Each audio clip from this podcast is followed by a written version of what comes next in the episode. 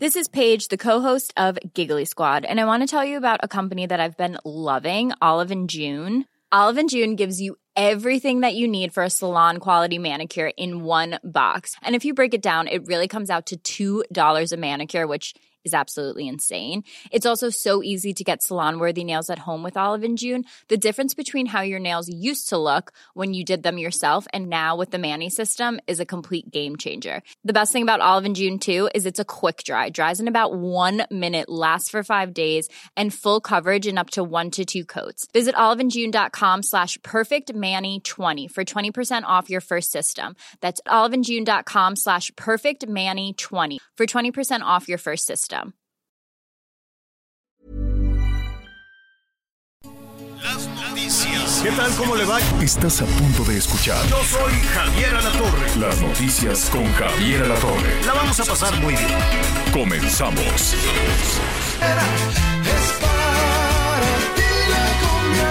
Bueno, pues la cumbia estará muy triste, pero nosotros no. Nos da muchísimo gusto.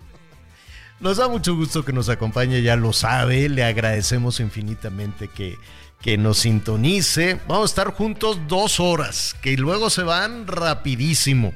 Así es que apunte ahí, tenga la mano el número telefónico para que participe y nos dé, nos comente lo que se le dé la gana, lo que quiera, que para eso estamos aquí. ¿Cómo estás, Miguel Aquino?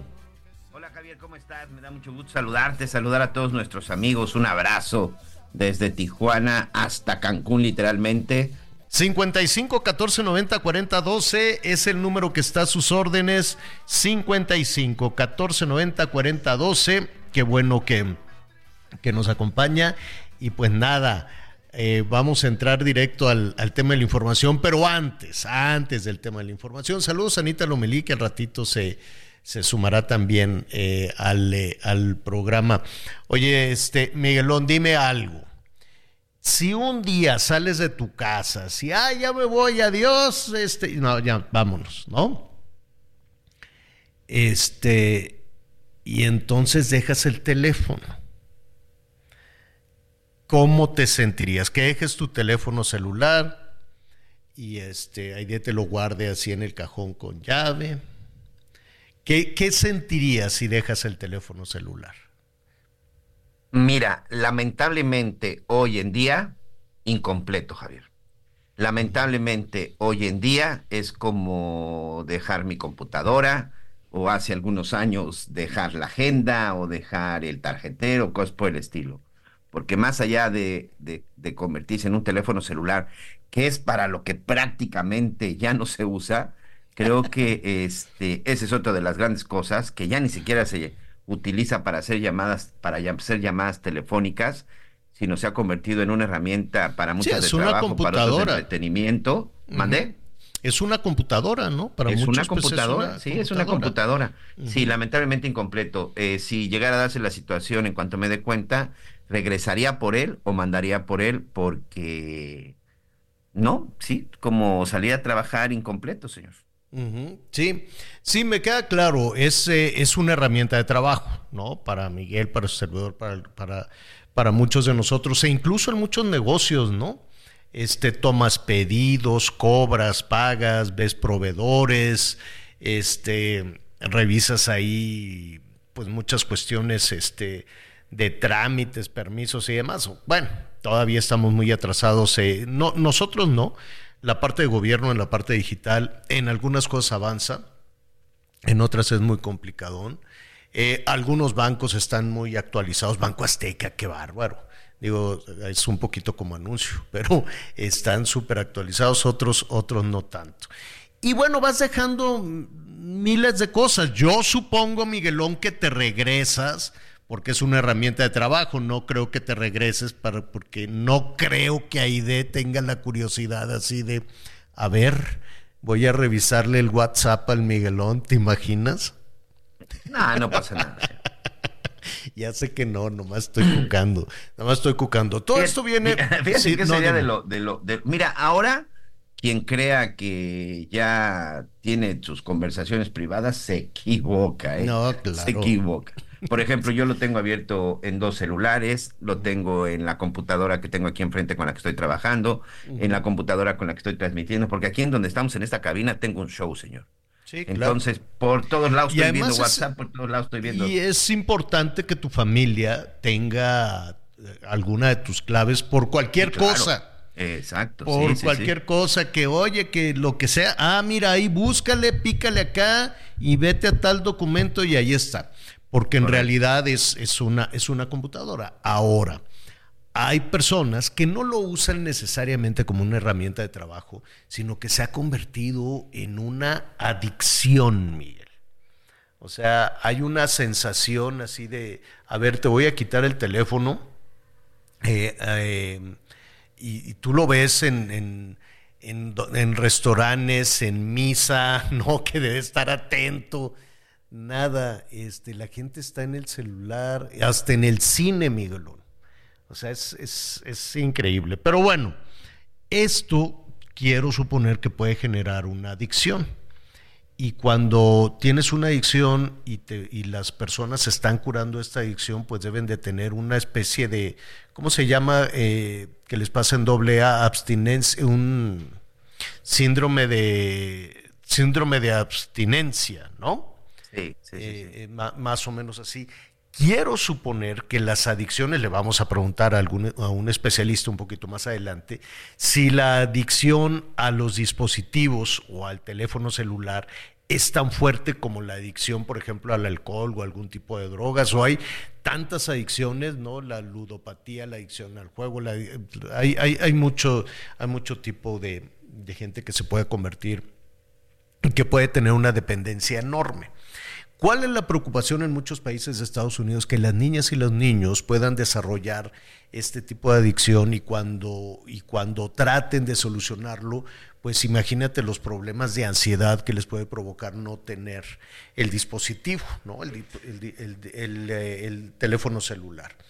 Esto viene a colación porque hoy en Inglaterra se tardaron, en el Reino Unido se tardaron ya en prohibir el uso de el teléfono celular en la escuela. Está prohibido en el salón de clases, va a estar prohibido en el recreo. Hay muchos países que ya lo habían hecho así y ahí la llevan, ¿no?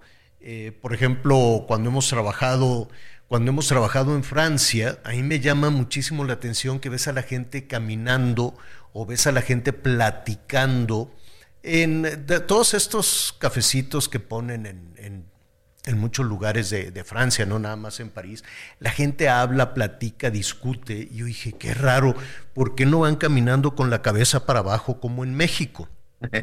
¿No? O sea, dices, ¿por qué, por, por qué no? E, e incluso en algunos lugares también de Estados Unidos, ya ves que aquí en México todo el mundo se joroba, todo el mundo está viendo hacia, hacia abajo el teléfono celular y me llamó la atención de que en Francia no. Y empecé a investigar y vi que está prohibido desde niños el uso del teléfono celular en los salones de clase. Y de alguna manera eso ha ayudado a que puedan crecer sin esa dependencia ¿no? de, del teléfono celular. Este, son varios este, los países, em, Finlandia, Suecia, eh, por ejemplo, en Italia dicen sí, pero eso queda en manos de los profesores. ¿no? Dicen, si los profesores de la escuela dicen aquí no hay teléfono celular, ahí no hay teléfono celular. Si en otras escuelas dicen, bueno, pues órale, pues está, está muy bien. Hay este, China tampoco deja eh, Australia, es decir, son, son muchos países. ¿Tú qué dirías? Ya tus niñas están un poquito más grandes, pero si te dijeran, señor Aquino, ya sus niñas no pueden venir con teléfono celular, por lo menos en clases y en la cafetería, hasta que salgan de, de la escuela. ¿Qué Fíjate, dirías? Javier, te voy a contar rápidamente mi experiencia. En efecto, ya mis pequeñas, el próximo mes cumplen 20, 25 años, entonces ya ese ya no es tanto un problema para mí. Pero cuando estaban en la primaria, que ya empezaba todo este tema, literal, que estaba ya más de moda entre los niños el teléfono celular, ellas fueron a, una escuela en la Ciudad de México que era este, religiosa, administrada eh, y dirigida por un grupo eh, de monjas de las Carmelitas Descalzas. El hecho es que uno de los acuerdos que cuando tú llegabas a esa escuela era precisamente eso, que tenían prohibido usar el celular en horas de clases.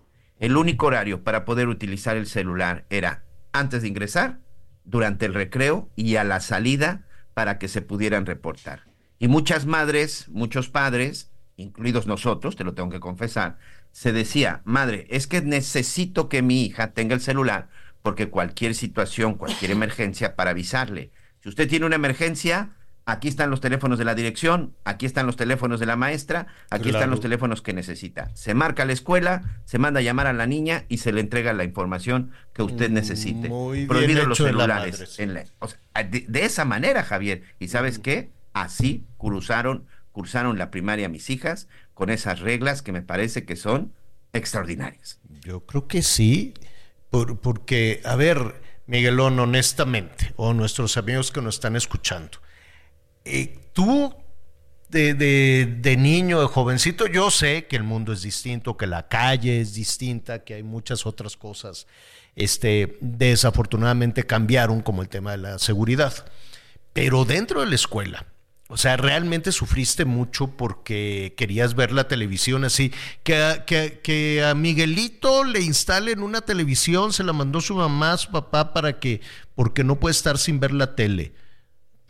¿Guardas todas las proporciones? ¿No? ¿Es, es así? No, yo era feliz en la calle, señor. Pues sí.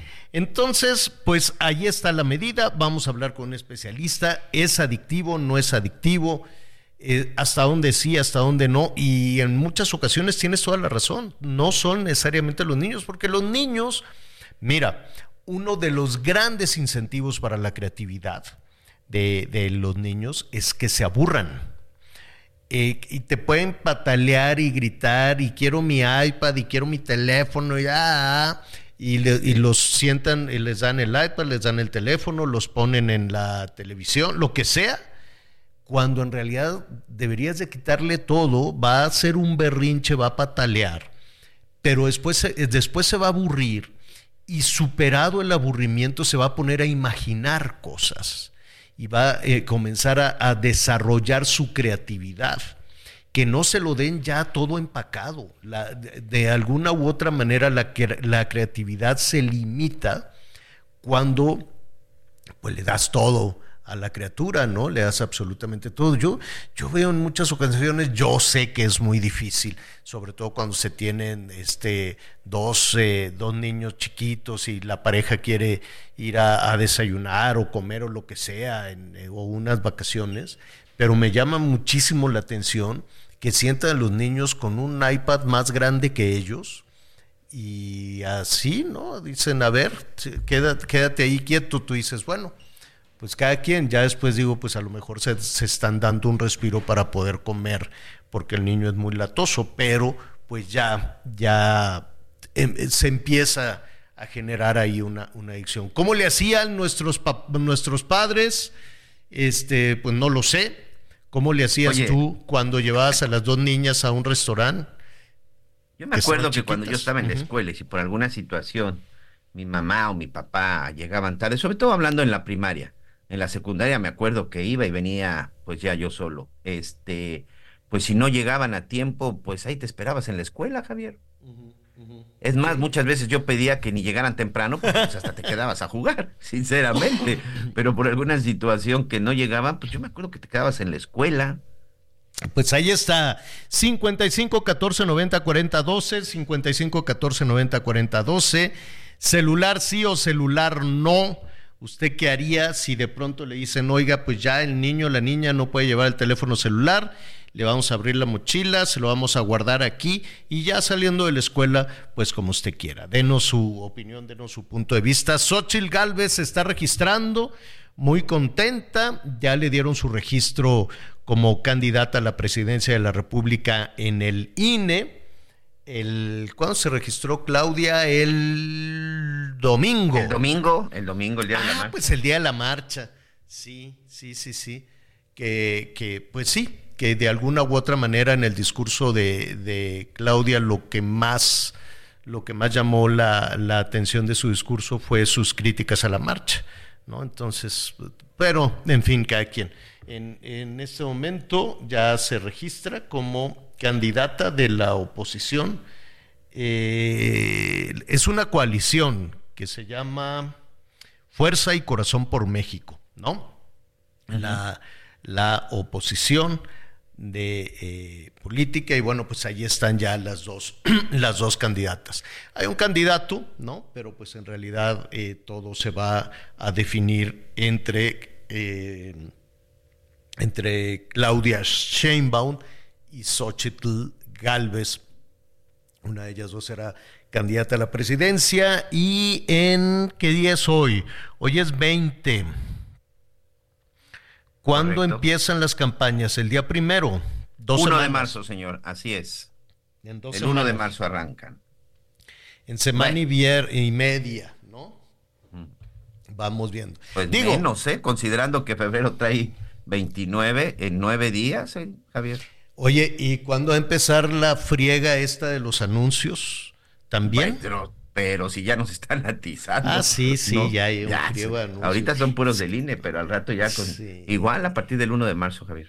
Bueno, ya es el desenlace, llevamos dos años o más de, de campaña, con mucha simulación de que si es la pre, pre, pre, pre, pre, pre campaña, y luego la pre, pre, la pre, la intercampaña, es pura campaña, pues. Pero pues me queda claro que el INE no, no, no les va a decir absolutamente nada a nadie. A ti y a mí sí. A ti y a mí sí, porque somos ciudadanos y, y además a los medios de comunicación, pues con alguien se tienen que desquitar, con alguien se van a desquitar, pero no le va, pueden decir nada ni al jefe del Ejecutivo, ni a- o sea, ni al presidente, a los gobernadores, a todos los que están metiendo la mano y que van a meter la mano definitivamente. Pues el INE, ¿qué puede hacer? Ni modo que también sancione a Xochitl o a Claudia. Pues no, no, no, no. Cuando mucho yo creo que tal vez hará algo con los otros candidatos en las presidencias municipales, pero a los gobiernos de los estados y a la Ciudad de México también, también lo dudo, que están muy apagadas, ¿no? Como que está muy eclipsado este, el resto de las elecciones, todo, toda la importancia, toda la discusión, este, todas las mañaneras, todo es alrededor de la, de la elección presidencial. Así es que veremos este, a ver ahora qué, qué sucede a partir del día primero. A título personal, Miguelón, yo no tengo grandes expectativas, ¿no? Ya sabemos quiénes son, ya las hemos escuchado, no siento que vayan a decir algo, algo novedoso, tal vez sí, ¿no? Tal vez, tal vez sí puedan decir alguna, algún asunto novedoso que nos, puedas, que nos puedan de alguna manera convencer a quienes no, a quienes no hemos definido, a quienes no hemos definido el voto. Yo, sí quiero votar, pero como no quepo en ninguna de las propuestas, ¿no? No, no, no.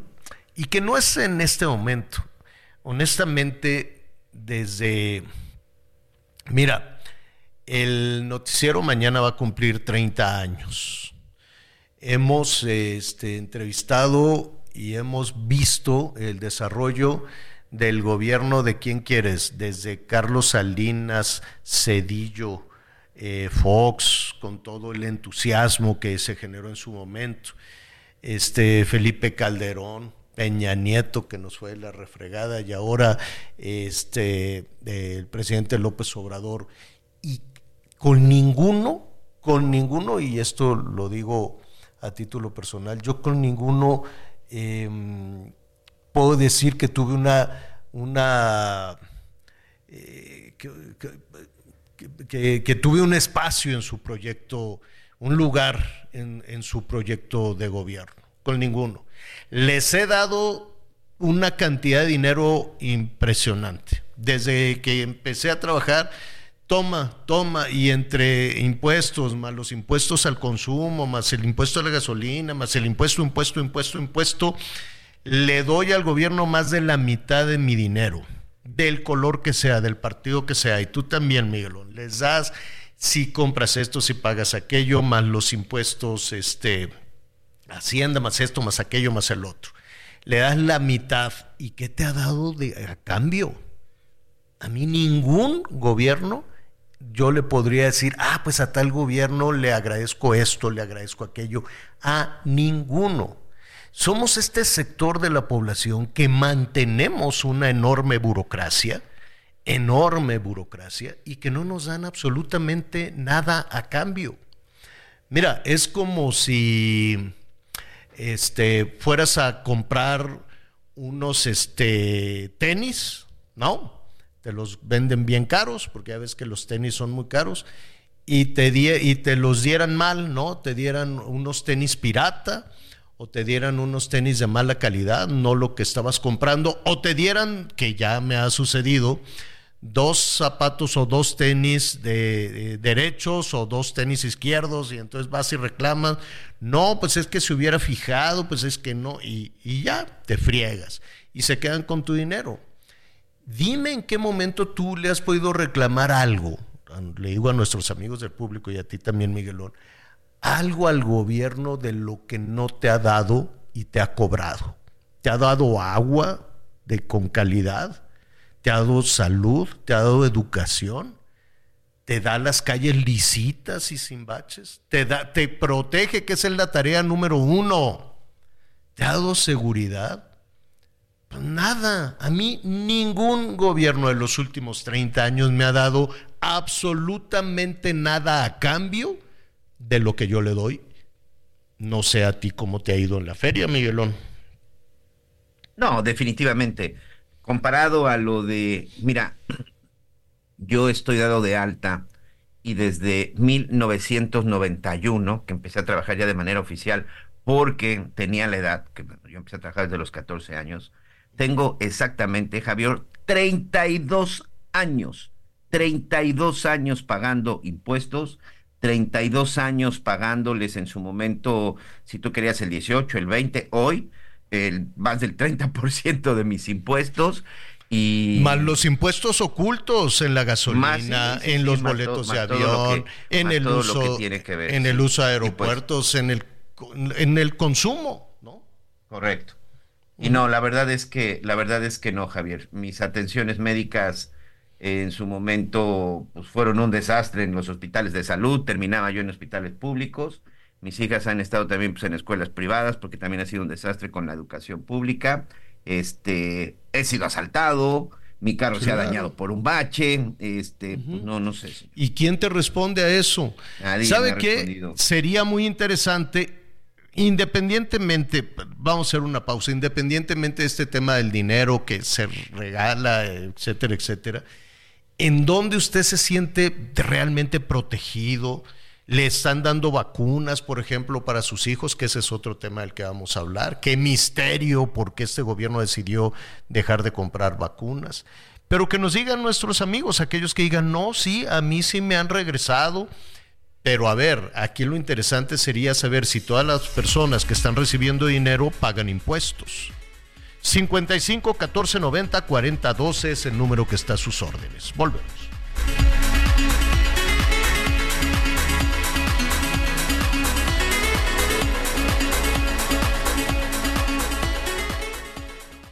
Conéctate con Javier a través de Twitter, arroba javier -alatón. Sigue con nosotros. Volvemos con más noticias. Antes que los demás. Todavía hay más información. Continuamos. Porque te presta hasta cuatro meses de tu sueldo. Porque lo obtienes en máximo 24 horas. Porque lo utilizas para lo que quieras. Porque lo tramitas fácil y sin intermediarios. Porque tiene las tasas más bajas del mercado. Porque es tu derecho. Fonacot es el crédito. Fonacot 50 años cumpliendo. Gobierno de México. Las noticias en resumen. Dos hombres y una mujer fueron asesinados a balazos al interior de una barbería en el puerto de Acapulco Guerrero. Hasta el momento se desconoce la identidad de las víctimas, de las víctimas ni el móvil del crimen. Este lunes hallaron ocho cuerpos desmembrados en dos camionetas junto a un mensaje firmado por el cártel Jalisco en Veracruz. La Fiscalía del Estado informó que podrían estar relacionados con los restos encontrados el pasado 29 de enero en el puerto de Tuxpan. En la Gaceta Oficial de la Ciudad de México se publicó la Ley Malena, la cual tiene como objetivo tipificar los ataques con ácido como tentativa de feminicidio.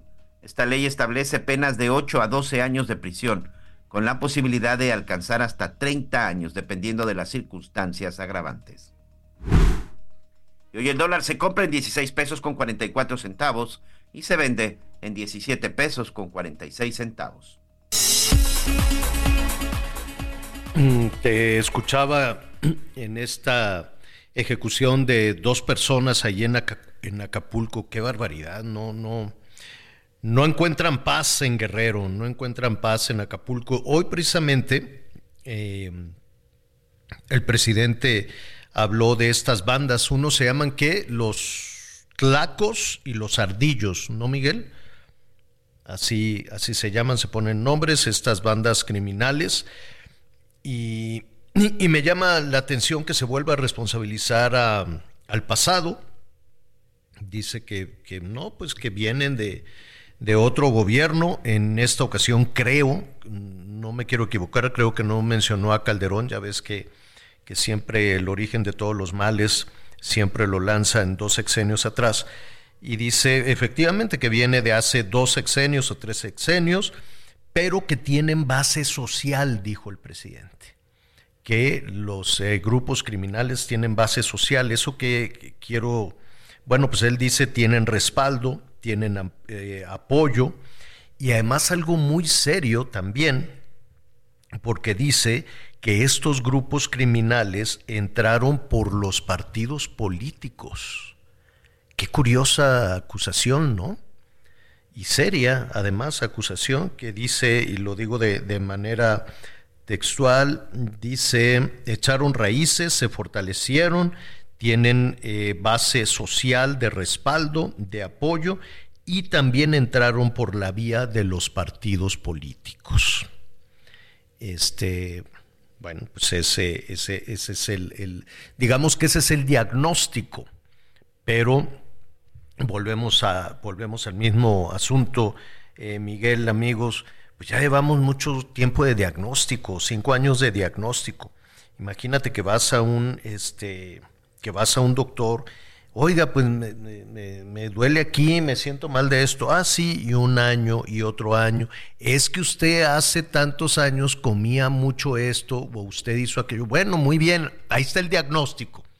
Y es que por haber ido con el doctor Calderón y por haber ido con el doctor Cedillo, y bueno, pues ya fui con ellos, doctor, ya me diagnosticaron mal, cúreme. Y que te siga diciendo el doctor, ya ve, por haber ido con el doctor Calderón, bueno, pues ya pasaron cinco años, ya cúreme. Entonces, sí, siento yo, creo que estamos pues un tanto sobrediagnosticados en diferentes, en diferentes temas y lo que queremos ahora es las soluciones. Claro que nos equivocamos con un doctor y con otro doctor y con otro doctor. Bueno, pues el doctor de cabecera que tenemos ahora, en lugar de estarnos recriminando, es que ¿por qué fuiste con aquel? Ya fui, pues. Ya, llevo cinco años en consulta cúreme, pero bueno, ahí está, más, más diagnósticos todavía. Y a propósito de diagnóstico, rápidamente, porque em, vamos a, entrar al ratito en el tema de sarampión, cuidado con el sarampión, cuidado con las vacunas. La Organización Panamericana de la Salud puso ya esta alerta epidemiológica y la verdad es que aquí andamos todavía sin vacunas. De eso vamos a hablar al ratito. ¿Por qué? ¿Qué, habrá pasado? ¿No? ¿Por qué decide el eh, gobierno dejar de vacunar? Es una pues no sé si es por el tema del dinero, ¿no? De decir, no, pues a ver, ¿qué hago? ¿Reparto dinero a los que no estudian y trabajan o le pongo vacunas a los niños? Pues es una decisión que para algunas personas no, ni siquiera te detienes, ¿no? Debes de seguir. México tenía ese prestigio, México logró avanzar sobre muchísimas enfermedades por un sistema muy eficaz, muy eficiente de vacunación. Sin embargo, pues elegir es renunciar y si tú decides no buscar las vacunas y no aplicar las vacunas, la consecuencia, pues ahí, estará. De ese asunto vamos a hablar allí en un, en un ratito para que esté pendiente. Muchas personas nos han llamado, nos dicen es que batallo mucho, ando de clínica en clínica, de hospital en hospital, buscando el, completar el cuadro de vacunación. Y, sí, estamos en, en un problema serio porque tampoco hay vacunas precisamente para, para este tipo de, pues para esta situación. ¿Quién lo decidió de esa manera? Pues también vamos a investigar en ese, en ese sentido. Bueno, pues le hablaba de que varios países en Europa han tomado esa decisión, polémica tal vez en su momento, algunos a la distancia, pues pueden eh, comenzar a ver resultados como Francia, de no utilizar los dispositivos o los teléfonos celulares en clases y en el recreo. Que se puedan usar computadoras seguramente, que se pueden usar tablets seguramente, que se pueden utilizar como otro tipo de herramienta porque son mini computadoras, pues sí. Pero eh, lo que están tratando de evitar es el acoso, la angustia, la ansiedad. Ah, se ha llegado a casos extremos, incluso de suicidio por el tema del bullying cibernético, en fin. Y entonces a partir de hoy en el Reino Unido dijeron, se acabó, no más celulares en, eh, en clase, no más celulares en el recreo. Ya cuando salgan de la escuela, pues vamos, pues vamos viendo. Algunas personas decían al gobierno británico, bueno, muy bien, pero ¿y ahora qué vas a hacer con la adicción y qué vas a hacer con la ansiedad que pueden presentar estos niños en los salones de clase? Yo quiero suponer que esa, esa situación no sé si se tomó en cuenta, pero tampoco te puedes detener en una política de salud, de, salud mental, por decirlo de alguna manera, o de educación misma, ¿no? O sea, los proyectos de educación que digan, a ver, ¿por qué no jala este proyecto de educación? Pues porque no, porque no están atentos o están en otro tipo de cosas. A lo mejor lo estamos reduciendo mucho. Mejor le vamos a, a platicar, a preguntar a una experta me da muchísimo gusto que esté con nosotros Carolina Numata, especialista en psicología clínica y psicoterapeuta eh, psicoanalítica. Carolina, bienvenida, buenas tardes, ¿cómo estás? Buenas tardes, Javier, muy bien, muchas gracias, gracias por la invitación. Oye, ¿qué harías tú si pusieran en tus manos? Te dicen, doctora, ¿prohibimos los teléfonos celulares, los dispositivos en las clases y en el recreo, sí o no? ¿Tú qué les dirías?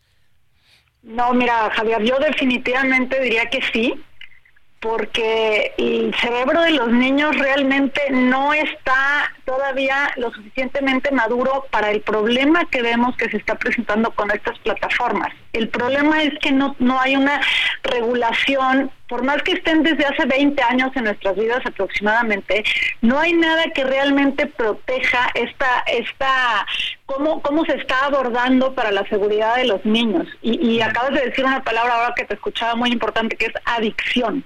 Las redes sociales y el acceso a lo que te conlleva una computadora o un celular eh, tiene que ver con que los niños están expuestos a muchos materiales que les van creando adicción y que van haciendo que su mundo se englobe ve a lo que es este, las redes sociales. Ese es el problema real, que no hay regulación. Ahora, em, cuesta trabajo pensar en una adicción eh, en las niñas o en los niños, ¿no? Uno diría, bueno, pues están tan, tan tiernitos en, en su desarrollo, en su desarrollo intelectual, que rápidamente lo pueden solucionar. ¿Así es o no? Mira, la palabra adicción, como bien dices, como que la tenemos, tendemos a pensar en adultos, en una cuestión de consumo de sustancias, de alcohol, de drogas, pero realmente la adicción yo te lo puedo definir como una necesidad o una dependencia descontrolada de un ser humano, este, que va acompañada por prácticas que van dirigidas a tener esa, esa, esa conducta, a satisfacer esa necesidad que se va creando, por ejemplo, en las redes sociales. Entonces, la adicción es eso, cuando yo necesito sentirme bien y mis conductas van únicamente encaminadas a esto. Por eso es eh, la adicción.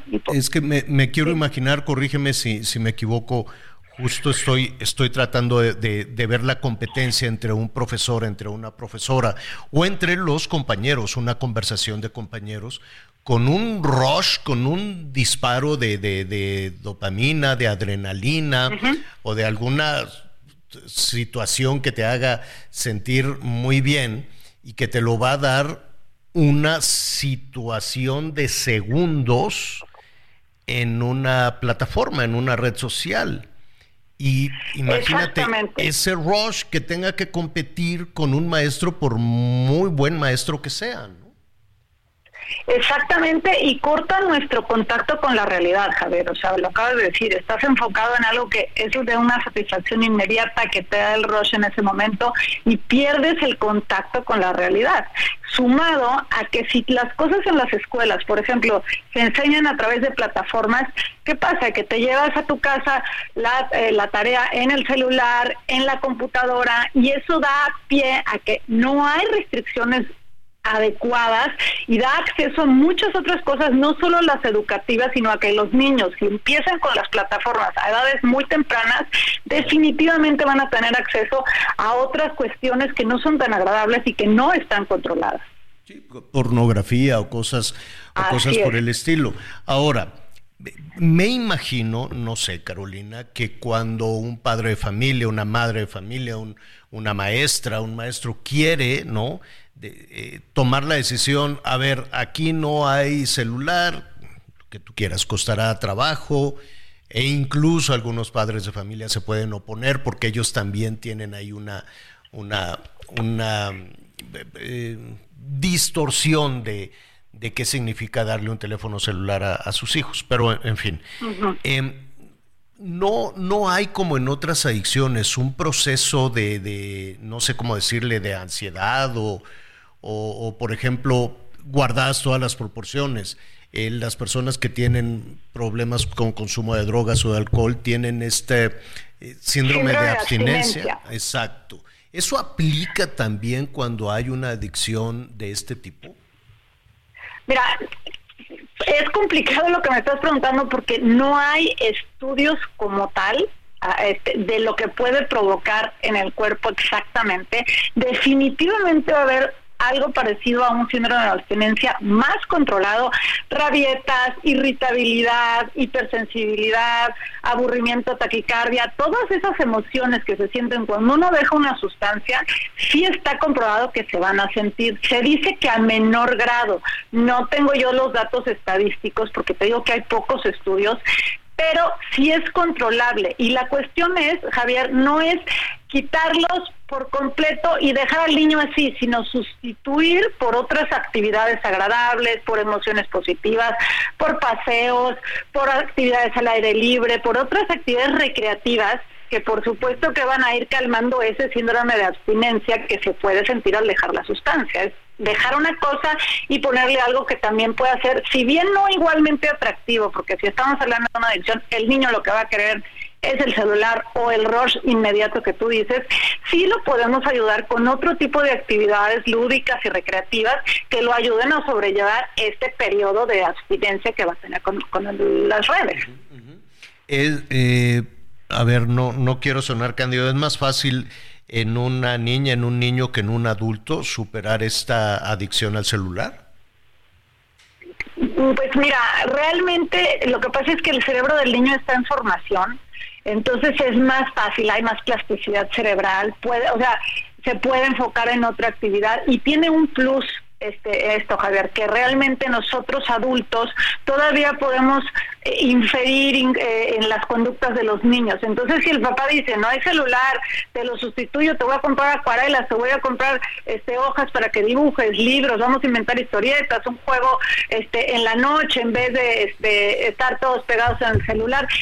Ahora sí que el adulto tiene la última palabra. Entonces, en eso es mucho más fácil que un niño, llámese a la adicción a la comida, llámese a a las, redes, pueda dejarlo porque el adulto es quien todavía puede dirigir un poquito más su conducta a cosas más productivas y constructivas. Pues ahí está, te agradecemos muchísimo. Yo creo que debemos de tomar nota de lo que está sucediendo en, en otros en otros países, ¿no?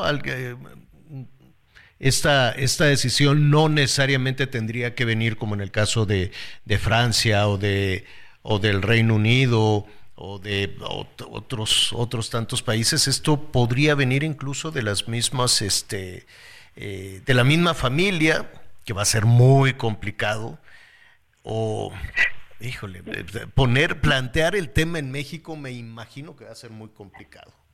Muy Pues sí, lo dices bien, o sea, sí, sí es difícil en otros países más desarrollados como Estados Unidos, pero justamente es un poquito esto de decir, bueno, no tenemos que esperar a que nos lleguen las leyes o que nos lleguen, sabemos de antemano por ahí, aunque no estemos totalmente empapados en el tema, que es algo problemático, entonces hay que retomar la responsabilidad de nuestros hogares, de la educación, hacer horarios, zonas libres de tecnología, poner restricciones en los celulares, en los, si se puede, a qué va a accesar el niño, cuánto tiempo va a accesar, es tanto como, digo, los celulares y todas estas cosas tienen, eh, digamos, medidas de seguridad donde nosotros como adultos podemos controlarles los horarios, por ejemplo.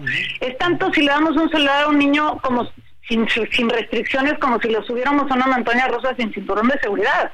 Estamos arriesgándolo a algo que puede exponerse sin seguridad. Claro. Entonces sí es retomar esa responsabilidad. Si lo lograron los alemanes, lo lograron los franceses, eh, los italianos lo dejaron en, decisión de cada escuela. Este, China, ahí nadie le discutió absolutamente nada, ¿no? Ahí sí dijeron, se acabó.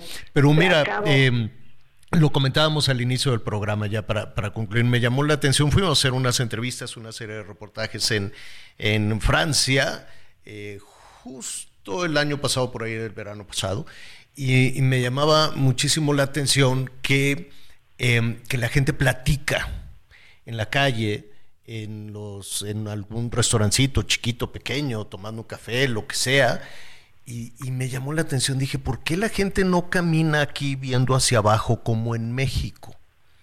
Dije, ¿dónde, está el teléfono celular? ¿Por qué no está sobre las mesas? Sí había quienes lo tenían, ¿no? Si estaban esperando o estaban tomando un café solos, pues dices, bueno, pero no, no, no estaba. Y, y me puse a investigar y vi que desde hace tiempo decidieron ponerle límites al teléfono celular. Ahora, como computadora, como herramienta de trabajo, para cobrar, para los proveedores, para ese tipo de cosas, pues sí lo utilizan pero no para socializar. Los franceses siguen hablando entre ellos. Sí, sí, sí, es, lo que decíamos, no poner es una herramienta y no podemos, se me hace una eh, barbaridad decir no, no la podemos usar, pero sí con restricciones y con límites.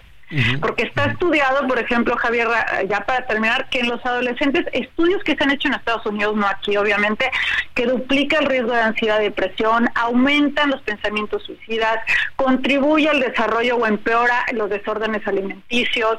La mitad de los adolescentes dice sentirse peor con sus cuerpos, haber sido abordados por extraños y en situaciones incómodas, estar expuestos a bullying, acoso, a violencia, a discursos de odio, a pornografía. Entonces, si vemos todo esto que es una realidad, es imposible que no tengamos la responsabilidad, no solo es para que los gobiernos o las leyes o las escuelas, en nuestras propias casas, delimitar y hacer un uso un poco más responsable, si bien no lo queremos prohibir completamente. Y aguantar el berrinche un ratito. Exactamente. Doctora, te agradezco, te agradezco muchísimo tantos temas, estás recibiendo muchísimos, muchísimos comentarios. ¿Nos puedes dar tus eh, redes sociales o algún teléfono?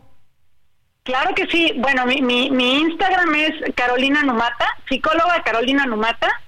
y, y, los teléfonos de mi consultorio, si se quieren eh, dirigir a mí, es el 81 88 88 0000. No, fácil, está muy fácil. Sí, 81 88 88 0000 con la extensión 5300. Carolina, muchísimas gracias y te vamos a seguir dando lata. Claro que sí, con muchísimo gusto. Gracias. Igualmente. Pues ahí está. Y, sabes qué, si lo ponemos además este como restricción, Miguelón, va a ser más difícil. sí, sí. Pero sabes que aquí me parece que hay un tema muy importante. Efectivamente, no es un tema de ley, no es un tema de autoridad, es un tema de educación y es un tema desde la casa, Javier. Desde la casa. Que entiendan las nuevas generaciones de padres que el teléfono celular, la tableta, la computadora no es la niñera. Yo no me voy a cansar de repetir esto. No son niñeras, no es el que se encarga de cuidar tu porque eso es lo que resuelven de pronto muchos padres jóvenes y espero que no se enojen por la crítica. el niño está dando lata, dale el celular. Antes le daban el chupón, o antes le daban una sonaja, eso era lo que nos daban, no era lo que yo les daba a mis hijas. Hoy les dan el celular. Entonces me parece que, fíjate, hay un caso, un caso aquí de un vecino, que bueno, evidentemente no voy a, no puedo mencionar el nombre, pero tiene 23, eh, 24 años. Lo acaban de operar de una tendonitis de la mano izquierda y también le tienen que operar la mano derecha. ¿Y sabes por qué? Porque desde, desde niño no se despegó de los videojuegos, no se despegó de las computadoras y ya le provocó un daño en el tendón. Ese famoso, este, esa famosa enfermedad que dicen de dedo de gatillo, que de repente se les encoge el dedo, bueno, lesionado Javier, y tienen que operarlo de las dos manos porque ya se dañó los tendones por el uso de videojuegos y el uso de computadoras. Hay nada más también para que veamos que se puede convertir en un tema de salud. Oigan, em, vamos con, bueno, vamos a tener algunos llamados telefónicos. Por cierto, vamos a hablar de las carreteras. Hoy le dieron un llegue ahí al ingeniero Slim otra vez en Palacio Nacional con el asunto de que ahora van a ser los soldados los que hagan las carreteras. Ah, bueno, eh, miren, independientemente de si los soldados van a echar la mezcla y van a hacer el, chapopote y, y, todo lo demás, no lo sé, probablemente. La otra situación es que sea el ejército los que contraten a las empresas, ¿no? A las empresas constructoras, a las empresas que, que saben cómo hacerlo. Aquí supongo que es un asunto de tranza. Algo pasó, algo, algo yo creo que por ahí descubrieron, pero este, pues eh, dijo el presidente que aunque se moleste el ingeniero Slim, la reparación de las carreteras estará a cargo de los militares para ahorrar dinero y, y, que no haya tranzas. Pero, pero si vas a buscar quién te lo haga, eso no te ahorra dinero, Javier. No, no sabemos, no sabemos si lo van a hacer ellos, no sabemos si lo van a hacer ellos, Miguel, pero pues este, pues el señalamiento al ingeniero Slim, si dicen, aunque se enojen, no se lo vamos a dar para ahorrar dinero y evitar tranzas, ¿qué te está diciendo? ¿Qué le estás diciendo a... Pues, pues no sé, no quiero yo tampoco aquí andar amarrando navajas, pero ahora también van a ser los soldados, porque no sabemos, Miguel, queremos suponer que los soldados van a contratar a las empresas o ellos tendrán el equipo o van a comprar los, estos rodillos grandotes y las estas eh, eh, son unos vehículos donde hacen el, chapopote y, y, todo este tipo de cosas. Y la otra situación que vamos a ver ahorita después de los anuncios, nada más van a reparar las carreteras que el ejército rompió o las de todo el país. ¿No? Digo, nomás para no generar expectativas porque, o sea, nada más van a reparar las del AIFA y las del tren. ¿Y cuál otra? ¿Cuál otra sería, Miguelón? La de... Dos Bocas, sería también la de ah, Dos Bocas. La de Paraíso. ¿Y el resto del país qué? Los que nos dejen con, la calle rota. Vamos a hacer una pausa y volvemos. No se vayan.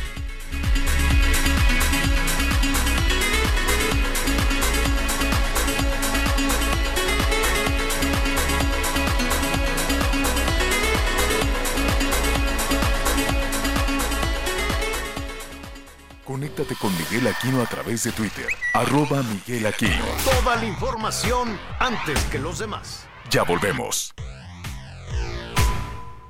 Todavía hay más información. Continuamos. Las noticias en resumen. A dos meses de haber llegado a la Suprema Corte de Justicia de la Nación, la ministra Lenia Batres Guadarrama reconoció que ya vivió momentos de tensión con otros integrantes por la ley de la industria eléctrica. En entrevista con el Heraldo de México, habló del poder inmenso que tiene el Consejo de la Judicatura Federal. También platicó sobre la propuesta de reforma judicial del presidente Andrés Manuel López Obrador. Le recomendamos ver la entrevista completa en el Heraldo Media Group. La COFEPRIS aprobó la vacuna de Pfizer contra el virus respiratorio sincitial. Hey, I'm Ryan Reynolds. At Mint Mobile, we like to do the opposite of what Big Wireless does. They charge you a lot, we charge you a little. So naturally, when they announced they'd be raising their prices due to inflation, we decided to deflate our prices due to not hating you. That's right. We're cutting the price of Mint Unlimited from $30 a month to just $15 a month. Give it a try at mintmobile.com slash switch. $45 upfront for three months plus taxes and fees. Promote for new customers for limited time. Unlimited more than 40 gigabytes per month. Slows. Full terms at mintmobile.com. Biológico está destinado a tratar enfermedades en las vías respiratorias en infantes desde el nacimiento hasta los seis meses de edad, mediante la inmunización activa de mujeres embarazadas, así como personas de 60 años y mayores. Cientos de damnificados por el huracán Otis en Acapulco bloquearon por más de 12 horas la costera Miguel Alemán. Ellos exigen el pago de los censos de reconstrucción que fueron entregados por el gobierno federal, mientras que otro grupo de damnificados piden ser censados y les entreguen los apoyos.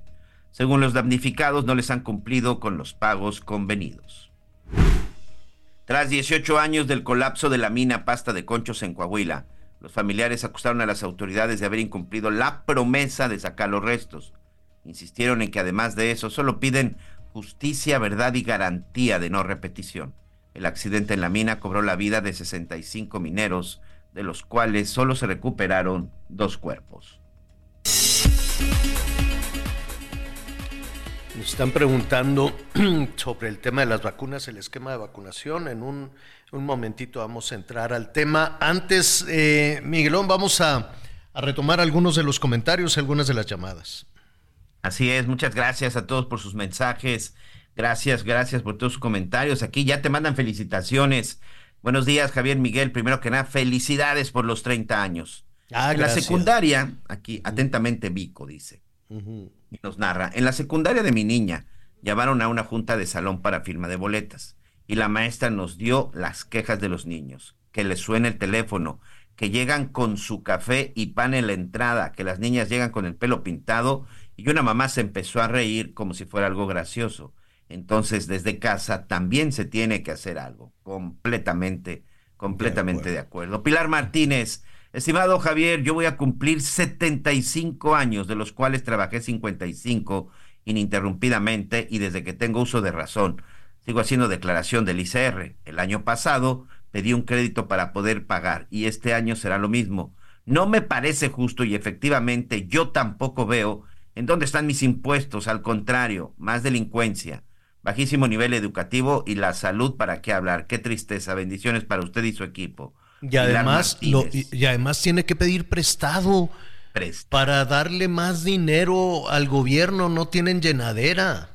Sí. No tienen llenadera. Mira, todavía usar, ¿cómo se llama no, no, nuestra amiga eh, que nos llamó? Pilar eh, Martínez. Pilar, a ver Pilar, coincido contigo porque además, si usaran ese dinero, de manera eficiente. Punto número uno, que no se lo roben. Y punto número dos, que no lo malgasten, porque tan grave es tirar el dinero como robárselo. Y yo no he conocido ni un gobierno hasta la fecha, porque ahí está Segalmex, ahí están un montón de cosas, este, un gobierno que no ande metiendo la mano al cajón del dinero de la gente, sino dónde están los resultados. ¿Por qué no hemos tenido resultados? Pues porque no saben cómo hacerlo o se lo roban. No hay de otra. No hay, no hay de, de, de otra. Y sí, imagínese tener que pedir prestado, tener que pedir un crédito para darle todavía más dinero a la gente del gobierno. Qué barbaridad. ¿Qué más, Miguelón? Saludos desde Tepozotlán, Estado de México. Soy Juan Manuel. Hola, yo tengo un vecino que hace lo posible por no pagar impuestos y todo lo saca con mordidas. Lo interesante es que partidario. No, pues la mordida es un impuesto. De, así es, de un este, de un partido político. Hola, yo tengo a Mariano, mi niño de cuatro años. Somos cero celular y tablets. Salimos al parque, en mi bolso traigo eh, coches, libretas, colores y mil cosas para divertirnos. Las pantallas es para que los niños no molesten y hacer más fácil la vida de los padres. y el daño que les hacen es irreversible. Yo quiero lo mejor para Mariano y lo amo. No me siento en el piso, lo amo y me siento en el piso a jugar con los coches. Saludos, March. De una, un abrazo. Buenos días, Javier, Anita y Miguel. Se vuelve el caos del día y ese día todos te llaman si tienen razón. Miguel ya forma parte de uno. Saludos, Antonio de Harvard, con el mismo tema de los este de los celulares. Juana Montiel de Iztapalapa, felicidades Javier por los 30 años, larga vida, llena de bendiciones. Y nos dice, eh, buenos días Javier Miguel, celular, no hacer reglas. En mi caso conozco dos niñas que llegando de la escuela se quedan con el cel de la mamá y de una tía y todo el tiempo comen con él y ya tienen un sobrepeso importante. Ya los niños no se mueven mucho y por la inseguridad también no salen a la calle. Mucha reacción con ese tema de los celulares y sobre todo de los papás. Hola, buen día. Con una mirada nos ponían en paz nuestros papás. Tiene toda la razón. Una mirada decía más que tres nalgadas en el momento. Ahora ya se han rebasado muchísimos límites. Un buen comportamiento ya no les importa ni a los hijos ni a los papás, dice Pati Correa. Claro. Pues ahí está, ahí está el número telefónico que está a sus órdenes también eh, pues mire, vamos tomando los temas que a usted le preocupan, los temas que, que usted nos solicita y desde hace varios días y desde el año pasado, y yo me atrevería a decir ya desde hace, desde el arranque de esta administración, habíamos escuchado con mucha insistencia que las parejas, eh, las parejas jóvenes, la mamá, el papá, en fin, no, o en ocasiones los abuelos que también apoyan, no encontraban las vacunas, Miguel, para completar el cuadro de vacunación. Yo recuerdo que antes de que se nos cruzara la pandemia ya estaba la gente con esta mortificación, no quedaba muy claro qué pasaba, porque estaba todo revuelto como hasta la fecha. Acuérdese que se desmanteló todo el sistema de salud y que si una bola de corruptos y que si las medicinas y a la fregada todos vamos, que se haga la marina a la mar y que se vaya hasta la India y nos traigan las medicinas. Ni se fue a la India, ni trajo las medicinas, ni trajo las vacunas. Se regresó de alguna manera un sistema en el que México había probado y tenía muchísimo prestigio. Yo supongo que en el tema de, del sarampión, pues desde no sé, hace como 30 años, ahorita lo vamos a hablar con un especialista que no se registraba, esta preocupación, ¿no? Ah, podría haber todos los problemas políticos que tú quieras, pero el esquema de vacunación este, se cumplía. Pues nada, de acuerdo a algunas cifras que hemos estado revisando, eh, la cobertura, es decir, la aplicación de las vacunas, pues cayó y hace y sigue cayendo año con año este, desde el 2019. Eh, significativo que sea en el 2019. Esta administración arrancó en el 18. ¿Qué pasó? Pero con caídas, Miguel, del 86% en la cobertura en el 19. 83% de caída en la cobertura en el 20 y así nos podemos, eh, podemos ir revisando y efectivamente, pues la gente está preocupada, porque así nace el niño y hay que bautizarlo, hay que registrarlo, hay que bautizarlo y hay que ponerle las vacunas. ¿no? Eso es, era, era algo que, eh, que generacionalmente ¿no? se, fue, se fue llevando a cabo en nuestro país.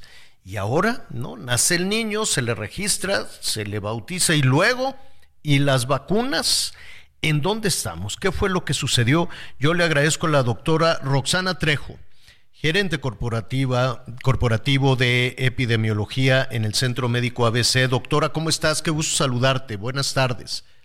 Hola, ¿cómo estás Javier? ¿Cómo estás Miguel? Un saludo. Gracias pues por la invitación. Al contrario, compartiendo esta preocupación, em, ahora que hacen un llamado la Organización Panamericana de la Salud, en particular con el tema del sarampión, pero esto nos abre la ventana a saber cómo vamos en el esquema de vacunación en México. Sí, fíjate que yo creo que es un tema importante. Eh, primero, dejar claro que para 2016 se había ya declarado a las Américas, a la región de las Américas como libre de sarampión. Después se aumentó en ese periodo y eh, llegó a un aumento importante desde 2019. Después llegó la pandemia y lo que se observó eh, sí hubo como una disminución notificación, pero creemos que esto tiene que ver más con el tema de la pandemia y que la gente estaba encerrada en su casa. Pero lo que se ha observado después de ese periodo eh, hablando ya del 2021-2022, pues un aumento de casos confirmados en diferentes países este, en todas las Américas, desde Canadá hasta hasta este hablando hasta de Uruguay o la Patagonia. Entonces, eh, por supuesto, México está incluido en, esta región de las Américas. Hoy lo que tenemos eh, en total es que el, el total de casos que hoy tenemos para para nuestro país, pues no tenemos confirmados en este periodo, en este periodo 2023, no tenemos notificación de confirmaciones de casos, pero sí lo que tenemos es una alerta importante, una alerta en relación a la disminución de las coberturas de esta eh, de esta enfermedad infecciosa que es sarampión y creo que es ahí donde hay que poner el foco. Eh, cuando, cuando dices cuando dices, perdón, eh, perdón doctora que te interrumpa, cuando dices disminución de las coberturas es que no se ha aplicado el esquema de vacunación completo o, a qué o no hay vacunas, ¿qué, qué está pasando? Pues mira, tenemos los dos casos. Tenemos quien no se ha aplicado el esquema desde la primer dosis o al quien solamente quedó en una dosis ya no hubo ese refuerzo ah, después de este ah, del primero 12 meses, ¿no? Que hay que aplicar un refuerzo y entonces a los 18 meses y cuando no hacemos esto, pues lo que estamos ah, dando respuesta es que la inmunidad no se genera. Cuando la inmunidad no se genera, eh, la exposición que puede ocurrir en los viajes en estos lugares que ya se está observando un nivel alto de incidencia, pues puede haber una transmisión y no solamente para los pequeños, también para, para la gente de la edad media. O sea, no está circunscrito solamente a pequeños. Lo que pasa es que los pequeños son el grupo que tenemos que incentivar en la vacunación para que esto disminuya el caso, porque un pequeño puede estar en su casa infectado o en el periodo de incubación desde estos cuatro días antes del exantema o cuatro días después con personas de diferente edad, pueden ser los abuelitos, los papás o diferentes personas, entonces pudiéramos tener pues casos también en otros grupos de edad. Entonces sí, ha habido una disminución importante en relación a llevar a cabo estos esquemas de vacunación completos y yo creo, en mi personal opinión, es que un tema tiene que ver, puede ser con las políticas públicas de cada país, porque esto es en toda la región de las Américas, y otro mm. tema importante tuvo que ver con el COVID. Nos enfocamos a esta enfermedad. Ah, es decir, utilizar el dinero para vacunas de COVID. Pues fíjate que no creo que solo el dinero, la estrategia completa enfocada a este padecimiento y, esto lo vemos no solo en México, lo vemos en toda la región de las Américas más desde México para abajo, en donde nos enfocamos en esta enfermedad y dejamos fuera el incentivar, no solamente es tener la vacuna, es incentivar. Pero el esquema, el esquema de vacunación cayó muchísimo desde el, 2010, desde el 2019 antes del COVID. Sí, fíjate que yo, ah, eh, toda esta información que se tiene es porque hablando de esta, eh, cuando se notifica que hay una enfermedad que está controlada, pareciese que estamos diciendo que ya no vacunemos y no es la realidad. Mm. O sea, si se notifica que en este periodo antes del 19 hubo un, se declara libre de sarampión, significa que debemos de continuar. No estamos erradicando la enfermedad, estamos controlándola. Y es ahí mm. donde se observa, desde antes del COVID, una disminución en el apego a las coberturas y por supuesto con el impacto de los casos. Y hoy estamos viviendo, creo que el tema más crítico en este padecimiento. México hasta hoy no tiene em, casos positivos, pero sí tiene casos sospechosos que se están revisando para ver si está. Ahora, no sé si te acuerdas, Javier, el inicio de la pandemia, 2020, a lo mejor nos enfocamos, pero tuvimos un brote un brote importante de sarampión en Ciudad de México. Exactamente, exactamente, sí, claro, nada más que le, le ganó después la, la, toda la paranoia porque estábamos ante un escenario desconocido de COVID, ¿no? Y, poco a poco fuimos, fuimos aprendiendo. La, la, gran pregunta, estamos con la doctora Roxana Trejo, gerente corporativo de epidemiología del Centro Médico ABC. La, la gran pregunta, lo que te están además preguntando nuestros amigos es, ¿hay vacunas? ¿Hay vacunas para el, el esquema, para cubrir el esquema de vacunación como sucedía hasta, pues no sé, mil, hasta el año 2000, por decir algo? Yo creo que hemos tenido altibajos en relación al insumo. Hoy sí existe el insumo, pero creo que esos altibajos, cuando no tienes una permanencia o constancia, se producen este tipo de situación. Tú puedes acudir con tu niño a quererte vacunar y que la vacuna esté en desabasto, en proceso este, de autorización, y es ahí donde nos pega. Hoy sí existen. Este, sí existen, porque contrasta con, con la preocupación que nos han manifestado jefes y jefas de de familia que, que, es un peregrinar, dice, es que ya fuimos a la clínica tal, fuimos aquí, fuimos en el caso de la zona metropolitana del Valle de México, dicen, bueno, pues vamos al Estado de México, a tal eh, municipio y luego regresamos a la Ciudad de México y que no encuentran. Yo creo que fíjate que el tema de disponibilidad es que lo es lo que ha cambiado. Yo creo que las personas en ese andar en búsqueda de la vacuna, aunque exista, debemos de definir y difundir claramente dónde está esta vacuna, si es que está circunscrita a ciertos lugares, para que las personas vayan directo, porque en eso que van de un lugar a otro, alguno se puede bajar del camino y decir, no, ya no voy. Entonces creo que es donde hay que intensificar si existe vacuna, en dónde está, para que las personas puedan acudir y sin ningún tema se puedan vacunar a la primera instancia y no peregrinar para alcanzar la vacuna. Eh, eh, y con esto, para, para concluir, Roxana, este no es un tema de los padres de familia, de las parejas jóvenes. Eh, ya ves que, por ejemplo, en, en, en, Estados Unidos, toda esta tendencia walk, ¿no? De, de no vacunas, este, el temor del autismo, en fin, una serie de, de cuestiones cuando México pues veía con o no sé si todavía ve con suficiente naturalidad. Y decíamos en este proceso del niño nace, se le registra y se le vacuna, ¿no? Y, era, era como una, una, un pensamiento en automático de generación en generación. ¿Esto ha cambiado? Es decir, ¿las parejas jóvenes se resisten a vacunar a sus hijos? Yo creo que si hablamos de México es el menor porcentaje, o sea, no tenemos estos grupos formados de antivacunas. Yo creo que todavía continúa este tema, pero hay que darle respuesta para que continúe.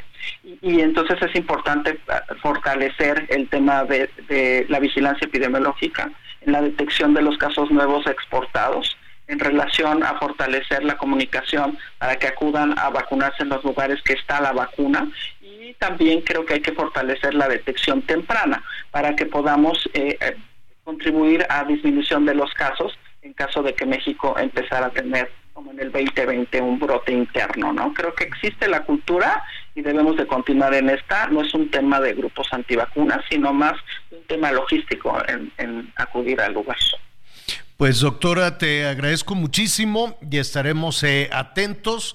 Y nada, pues a vacunarse y si hay que peregrinar, yo quiero suponer de, no sé si hay alguna, algún espacio donde los padres puedan enterarse o, tal vez en las propias clínicas les puedan decir dónde, dónde encontrar la vacuna, ¿no? En el mismo sistema de salud pudieran este, buscar, o sea, llamar y buscar eh, de manera intencionada para que le quede cercana a su lugar de adscripción o domicilio y ahí pueda adquirir la vacuna eh, de manera telefónica. Doctora Roxana Trejo, gerente corporativo de epidemiología del Centro Médico ABC. Muchísimas gracias. Te estaremos dando lata para que hablemos de, del COVID, de cómo se llama esta variable pirol, pirola. ¿Te, preocupa esta variable? ¿Se han, han detectado ustedes eh, un aumento en los casos? Hemos detectado aumento de casos, pero fíjate, de enfermedades respiratorias más enfocadas a influenza o virus incisional respiratorio. Ah, eh, los que están vacunados, que eso es importante decirlo, hay un nivel de protección en base a su estructura genética eh, y seguramente de manera anual o, bianual tendremos nuevas vacunas ya con las nuevas variantes circulando, como parecido a influenza. Doctora, gracias. Un abrazo, Javier. Gracias, hasta pronto, muchas gracias. Bueno, pues ahí está. Este, y vamos a, ¿sabes qué vamos a hacer, Miguelón? Vamos a ver si hay alguna, dentro de los servicios de salud, algo que pueda orientar a los padres, ¿no? O si únicamente en, el, en, la alcaldía en la que viven, en el municipio en el que viven, o pueden encontrar este para completar el esquema de vacunación, el esquema de vacunación en otra, en otra parte. Em, rápidamente, además de la preocupación de Acapulco, perdón, que se preparan para, El abierto de tenis, que bueno, esa es la buena noticia. Este, pero el tema de violencia no, no se detiene. Ya nos decías hace unos momentos que ejecutaron a dos, a dos personas allí en un negocio, pero además le prendieron fuego a un autobús de eh, urbano, un camión urbano, un autobús de transporte público.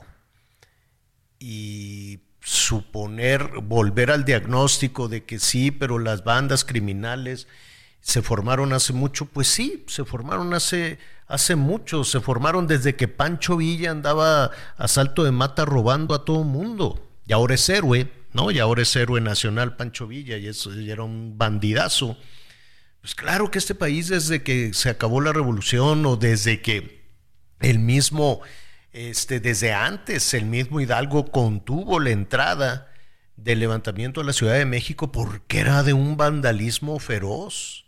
Lo que sucedió en Guanajuato fue una cosa terrible. Es decir, nuestro país ha tenido esta situación de, de bandoleros y de héroes muy revuelta, muy revuelto. Entonces, eh, decir, no, pues que fue culpa de este presidente, no, pues si queremos ver los orígenes de la violencia y de la impunidad y de la falta de la aplicación de la ley y de la corrupción, nos tendríamos que ir muy atrás, pero muy atrás. No es que México fuera muy lindo antes de Calderón o antes de Fox o antes de Salinas. Venimos arrastrando un problema, lo que no tenemos es quien lo solucione, porque en los hechos Ningún presidente ha logrado solucionar este, este tipo de situaciones. Y ahí está Acapulco. Y entonces decir, no, pues es que fue culpa de no sé quién. Pues sí, sí, eso ya, eso ya lo sabemos. Ahora, ¿cómo lo vamos a solucionar? Tuxla Gutiérrez, gracias. Dicen, este, saludos para todos los compañeros de noticias, los escucho todos los días. Muchísimas gracias a Adelaido Fernández. Eh, y sus hijos que también escuchan el programa. Saludos a los hijos de Adelaido. Ten por la noche en tu programa de noticias. Ah, qué amable Adelaido. Pues muy rápido vamos, muy pronto vamos a estar también este, por allá.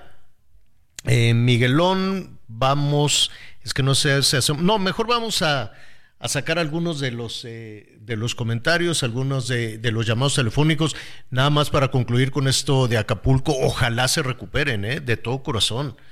Ojalá se recuperen pronto de ese tema del huracán. Em, las cosas ya cambiaron, el cambio climático, lo que sea. Entonces, pues habrá que estar preparados para eventos como el que, como el que le pegó durísimo a Acapulco. Ahora, no es un asunto de castigo divino, ni es un asunto de, de, de que la naturaleza se ensañó. No, también hay que revisar qué fue lo que pasó para que el grado de devastación fuera de ese tamaño. Y qué bueno que van a tener el abierto, el abierto de tenis, qué bueno que están trabajando ahí con el, estadio que quedó hecho pedazos. La pregunta em, que muchas personas se hacen es eh, ¿y en dónde van a, hospedar? No sé cuántos hoteles, muchos de los hoteles dijeron nosotros nos vamos a tardar unos 3, 4 años en estar en condiciones de volver, de volver a abrir, pero pues veremos, ¿no? Si, si en medio de todo esto que no se acaba, que no termina la violencia y también no tener en dónde hospedar, pues ojalá se pueda desarrollar el abierto de tenis, ¿no, Miguel? Sí, evidentemente esa es una, es una excelente noticia, pero aquí lo más importante, Javier, pues es garantizar el turismo. Mira, es un, me parece que es algo positivo y sobre todo algo que, que debe de darnos alegría. Eh, hay gente que está enojada, como siempre llega a suceder Veíamos esto de los plantones el día de ayer, 12 horas ahí en la zona de la costera, 12, 12 horas a la altura de la Diana, porque ahora viene lo de siempre, Javier. Unos se quejan que ya se censaron y que no les han dado la ayuda, y otros que de plano ni los han censado y ni han llegado la ayuda. Se veía venir una situación así, ¿no? Claro. Claro, pues que eso de censar, mandaron a los muchachos estos del chaleco vino tinto que no sabían ni qué hacer, yo los vi, los bajaron en camiones y luego decir, pues había que, que, darles de comer, que fueran al baño, que lo que sea, y luego no, pues vamos a censar. De eso vamos a hablar en un momentito y volvemos inmediato. Conéctate con Javier a través de Instagram. Instagram arroba javier-alatorre. Toda la información antes que los demás. Ya volvemos. Todavía hay más información. Continuamos. En Morelos, la Iglesia Católica pidió a los delincuentes paz. Además, no descartó pedir tregua a los criminales para frenar la violencia. El vicario de la diócesis de Cuernavaca, Tomás Toral Nájera, no descartó pedir una tregua a los delincuentes para que haya paz en Morelos, como lo citaron los obispos del estado de Guerrero. El jerarca católico dijo que en caso de que sea necesario, la iglesia pedirá pacto con los criminales para frenar la violencia, como ocurre en el estado de Guerrero. De manera textual, el jerarca católico dijo, no es una cuestión general de cada obispo que tenga que hablar con tales personajes de este tipo, y la iglesia tiene que ser el instrumento de paz. Incluso enfatizó que la iglesia católica puede ser interlocutor con los grupos criminales para lograr la pacificación de Morelos, mientras que el gobernador Cuauhtémoc Blanco Bravo, el gobernador de Morelos, dijo que pactar con los criminales es un error gravísimo. Consideró que es un error del clero pactar con las organizaciones criminales para frenar la violencia. Indicó que él nunca buscará a los criminales para pactar. Desde Cuernavaca, Morelos informó Guadalupe Flores. La tarde de este lunes se registró la volcadura de un vehículo de la Secretaría de la Defensa Nacional que circulaba por la autopista México-Pachuca a la altura de la colonia Buenavista de Catepec, dejando un saldo de un militar muerto y otros cinco heridos. Los reportes señalan que el conductor habría perdido el control del vehículo que iba en dirección a la Ciudad de México, impactándose contra el muro de contención de la autopista para después volcarse. Elementos de protección civil y bomberos y del Servicio de Urgencias del Estado de México acudieron al lugar para brindar apoyo a los cinco miembros del ejército que resultaron heridos y para su traslado al hospital fue necesario el apoyo de dos helicópteros que aterrizaron en la autopista, mientras que el elemento que murió tras el accidente fue identificado como Carlos Nicolás, soldado de infantería, informó Ángel Villegas.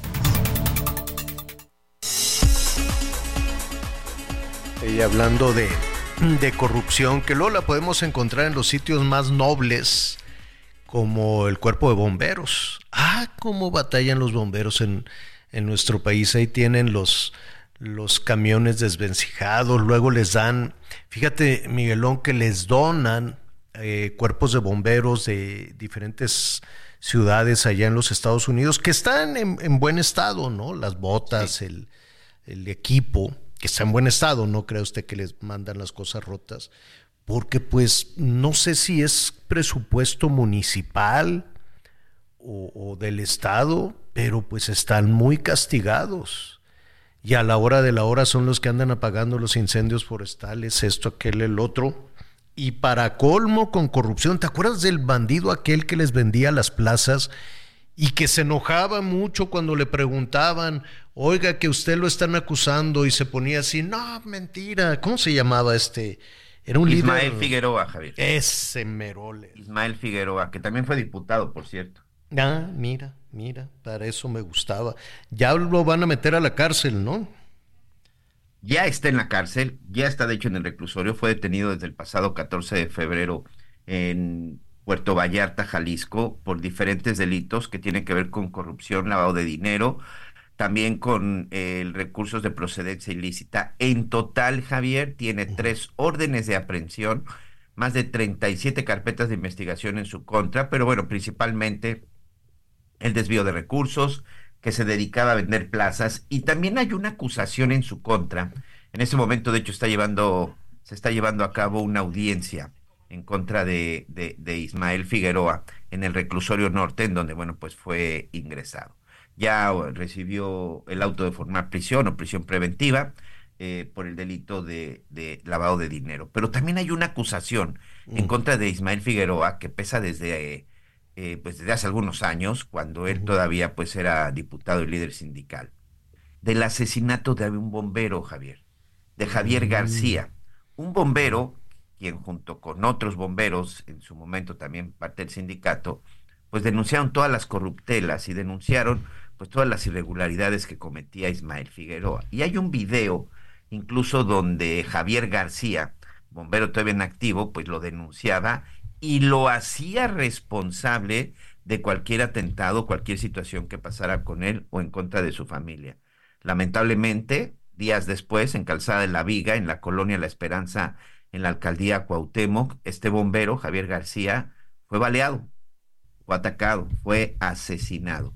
y bueno, pues hay una investigación en donde pues todavía no se determina si Ismael Figueroa podría estar relacionado. Pero sí, todo un personaje, ¿eh? todo un personaje, este sujeto que además, bueno, pues llegó a, pues llegó a desmantelar una agrupación que de por sí siempre ha padecido de apoyo económicamente hablando, ¿no? Que es el heroico cuerpo de bomberos. Oye, este, pero lo, ¿ya lo sentenciaron o nada más está detenido? No, no, no, apenas está iniciando el proceso. Ah, apenas el fin de semana lo vincularon con el primer delito. Hoy se está llevando a cabo la siguiente eh, audiencia, porque en este momento, por lo menos, son tres delitos los que se le están imputando. Entonces, apenas el primero fue por el lavado de dinero y todavía, bueno, se espera la malversación enriquecimiento ilícito, Javier. Y, y, lo y me parece que también hay por robo y extorsión, ¿eh? lo que le vayan Te digo que tiene 37 carpetas de investigación este sujeto. Es que, es que, ¿sabes qué? En la historia sindical de nuestro país, ahí se van parapetando y, y les da un, un, un, poder enorme los sindicatos a sus líderes o a sus lideresas para cometer una serie de, de delitos hasta que ello revienta, hasta que ese asunto este, revienta porque ya es imposible. Pero es muy difícil en la historia sindical de nuestro país encontrarte un buen líder. Un líder así limpiecito. Un líder que la gente diga, no, a este no le encontraron nada, este no vendió plazas, este no extorsionó. En lo que tú quieras, Miguel. En el área que tú quieras. Debe de haber, ¿no? Debe de haber alguno bueno ahora que están con los nuevos sindicatos o con toda esta este, referencia laboral que hay incluso con los Estados Unidos, ¿no? Los sindicatos automotrices, en fin, donde pues se tienen más, más, este, están más observados, ¿no? Están más vigilados. Pero antes esos líderes sindicales que andaban, que de pronto eran diputados y luego eran funcionarios y luego volvían a ser líderes, líderes sindicales, pues nada, actuaban con una impunidad brutal. Esperemos, y ahora a propósito, fíjate, es otra, de las ventajas, porque aunque no les gusta, a mucha gente del gobierno no les gusta el Tratado de Libre Comercio, pero sin el Tratado de Libre Comercio, bueno, no o sea, el que más ventajas, el país que más ventajas ha obtenido por la cuestión del libre comercio es México. Y también a propósito de la relación este, laboral y de empresas que vienen y se establecen en México y demás, eso le pone, le arroja transparencia a los sindicatos y le pone también un freno a esa ambición desmedida. Y es que muchos de los líderes sindicales pues iban de la mano de los gobiernos y movilizaban y siguen movilizando seguramente este, para las elecciones y, ah, que te los va a mandar a votar por acá, te los va a mandar a votar por allá. Pues el magisterio durante mucho tiempo, con mucha pena, porque pues hay muy buenos maestros y muy buenas maestras, pero durante mucho tiempo fue una herramienta electoral y así el sindicato, el sindicato que tú, que tú me digas, ¿no? Casi siempre estaban ligados a todo, a todo esto. Eh, eh, rápidamente, em, Claudia Sheinbaum, pues ya se enojó con los, este, con el hashtag este de narcopresidente y narcocandidata. Entonces dijo que va a interponer una denuncia en el INE por la este, campaña. Dice que tiene pruebas de que es una campaña pagada, pero pues también eh, yo creo que en esas pruebas pues habrá que seguir el hilo para ver quién lo pagó. Todos, eh, todos hemos sufrido de alguna manera. Mira, el gobierno también lo ha hecho. No dudo que la oposición también lo esté haciendo. Pero eso vamos a hablar en un ratito más. Dice que va a denunciar a quienes le dicen la narcocandidata. Eh, ya lo vamos a, revisar en un momentito más. Bueno, Hace un ratito le estábamos hablando, eh, decían que el ingeniero Slim pues era el empresario favorito de la actual administración, hasta que algo sucedió la semana pasada, fue la semana pasada, si no me equivoco, eh, el ingeniero dio una conferencia de prensa, no es habitual en el ingeniero que diera algunas conferencias de prensa, hubo pues algo, algo de especulación. Después de eso, pues vemos que la eh, Secretaría de Comunicaciones pues ya no va a ser la que haga las carreteras, o por lo menos canceló la licitación de la conservación de las carreteras, ¿no? Hacen un concurso, se inscriben diferentes empresas, empresas eh, que pueden ser proveedoras de diferentes este, servicios para trabajar en el mantenimiento de la carretera. México tiene muy buenos ingenieros en ese sentido, muy, muy buenos. Lo que tenemos muy malos son funcionarios. Entonces hoy, hoy eh, llamó la atención que el presidente, que el presidente hoy eh, señalara que eh, de lo que se trata, y en un mensaje dirigido además al ingeniero Slim, que pues ahora todo esto se le iba a dar a los militares porque hay muchas tranzas, y que para ahorrar el, eh, el dinero. ¿Cuánto es? ¿Qué efecto puede tener esto? ¿Qué capacidad tienen los soldados para hacer esta tarea? Yo le agradezco al ingeniero Carlos Fierros, presidente del Consejo Directivo de la Federación Mexicana del Colegio de Ingenieros Civiles. Ingeniero, ¿cómo estás? Gracias por atender esta llamada. ¿Qué tal? Buenas tardes, Javier. muchas gracias por, recibirnos. Al contrario, ¿qué opinan de esta decisión del gobierno federal de entregarle al ejército eh, la reparación de las carreteras y las autopistas? Mira, eh, esto va en dos vertientes. Nosotros nos preocupa, por un lado, la Secretaría de Infraestructura, Comunicaciones y Transportes tiene toda la experiencia, tiene muchos años.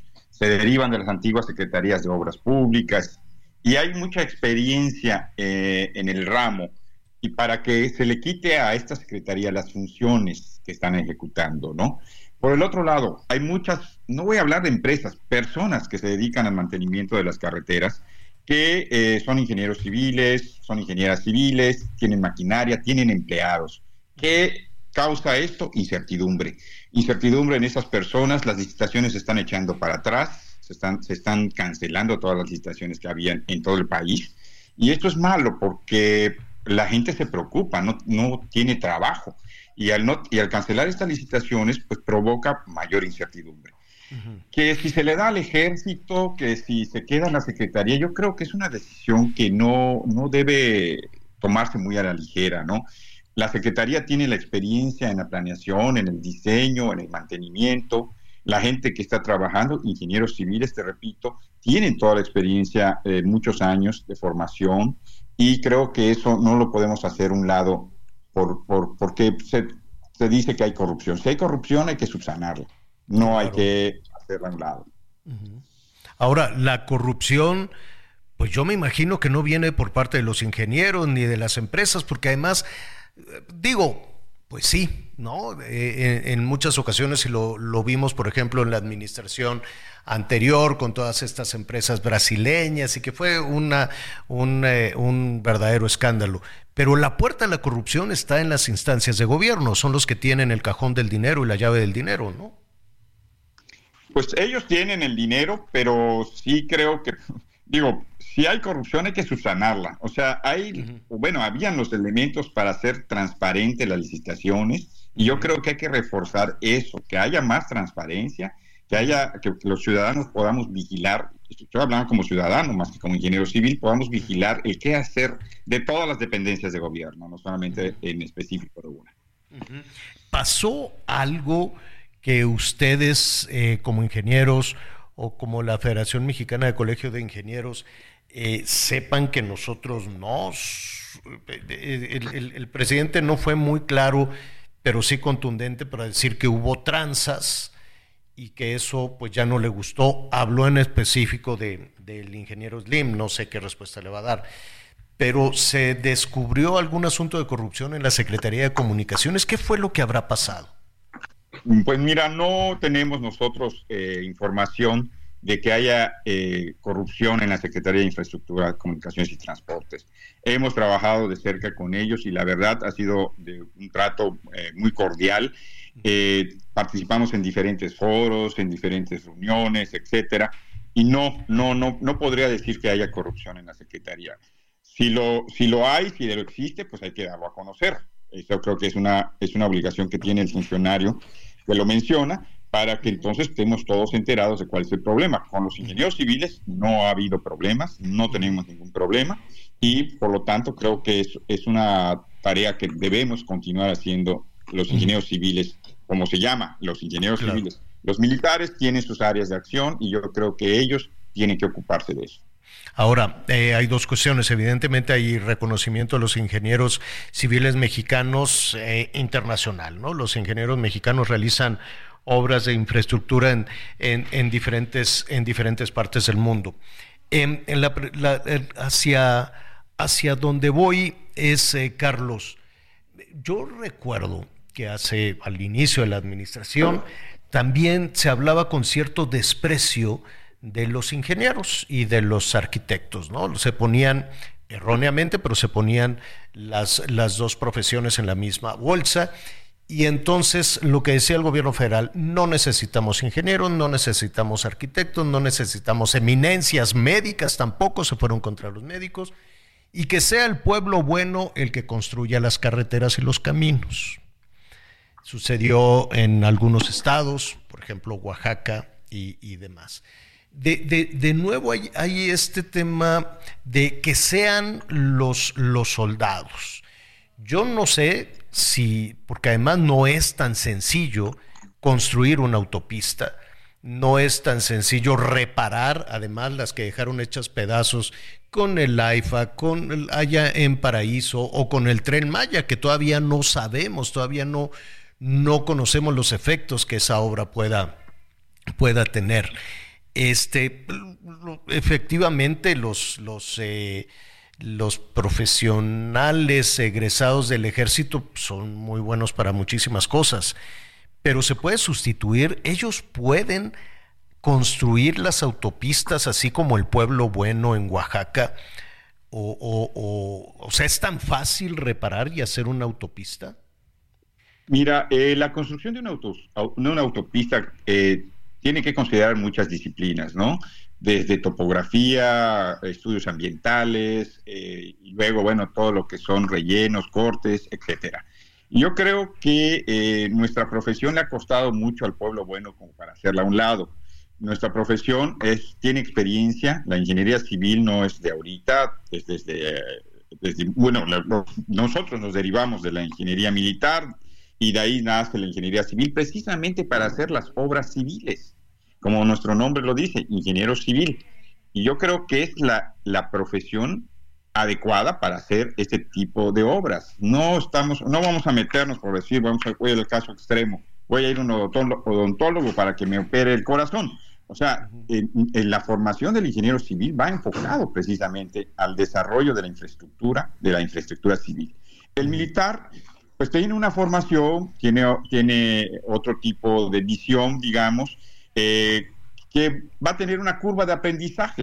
Pero, ¿qué pasa con las personas que están hoy en día ejecutando este tipo de, servicios? de los empleados, de hablemos del obrero. ¿Dónde, ¿Qué, va a pasar con él? Eso es lo que nos preocupa. Oye, ingeniero, pero no los van a contratar ustedes, es decir, la responsabilidad se puede pasar al ejército. Se la quitan a la Secretaría de Comunicaciones, se la dan al ejército y no puede ser el ejército el que contrate a los ingenieros civiles pero no le veo el caso. O sea, si tienes una secretaría, como ya lo mencioné al principio, que tiene toda la experiencia, toda la expertise desarrollada durante años, ¿para qué se la quitas? ¿O vas a pasar a los ingenieros civiles que están en la secretaría? Pues a lo mejor cacharon a alguien, a lo mejor quién sabe, ¿no? Porque quedaron muchas dudas, habrán cachado a alguien ahí, este, así como los de Segalmex y demás, y dijeron, no, pues ahora que sean los, los, los militares a lo que voy. Tampoco queda muy claro si los militares van a, llamarles a ustedes, que son los que saben, pues, pues, debería, debería ser, pero no le veo, la verdad sería nada más este, pasar el quitárselo a la Secretaría, como ya se hizo, quitarles el presupuesto y pasárselo a, la milicia, como ya se hizo. Y, además en un tiempo de elecciones, donde pues al rato ya nadie va a querer este, darse por enterado de nada, ¿no? Es correcto. No, yo, lo, yo no le veo sentido, la verdad. Este, si alguien hizo algo mal, pues que, se le castigue, eh, eh, que lo pague, exactamente. Yo pues, creo que hay que empezar también a ser ya responsables en este tipo de acciones, ¿no? Definitivamente, porque urge, urge esa, esa reparación, que es una tarea constante, no, no, es, es una tarea que no, que no tiene fin, ¿no? Y que se tiene que recurrir a los, a los que saben hacerlos. Pues vamos a ver cómo evoluciona todo esto, ingeniero, y los estaremos molestando. Muchas gracias y, al pendiente y a las órdenes. Bueno, muchísimas, muchísimas gracias. Este, Miguel, hay novedades. Eh, se bajó de, de la campaña de, de, Movimiento Ciudadano Patricia Mercado. Sí, fíjate que está subiendo un tuit a su cuenta personal este Twino X, como lo, como lo quieran, como lo quieran llamar. Patricia Mercado, que sin duda es una de las políticas, este, con una gran trayectoria, ha sido una de las voces importantes, incluso en el, en el derecho al voto de la mujer, a la participación de la mujer, y que de alguna u otra forma, Javier, ella, bueno, pues estaba todavía pues apoyando el movimiento ciudadano. Recordemos que ella ha sido muy crítica con las decisiones que se han tomado dentro de su partido. Incluso ella estaba como parte de la coordinación, por llamarle de alguna manera, de la campaña, de la campaña presidencial. Bueno, pues Patricia Mercado acaba de, acaba de subir un tuit en donde dice que se retira como vocera de su partido, se retira como vocera del movimiento y que, bueno, pues ahora sí que a continuar. He concluido mi responsabilidad en la coordinación del programa de gobierno, en la campaña presidencial de Movimiento Ciudadano.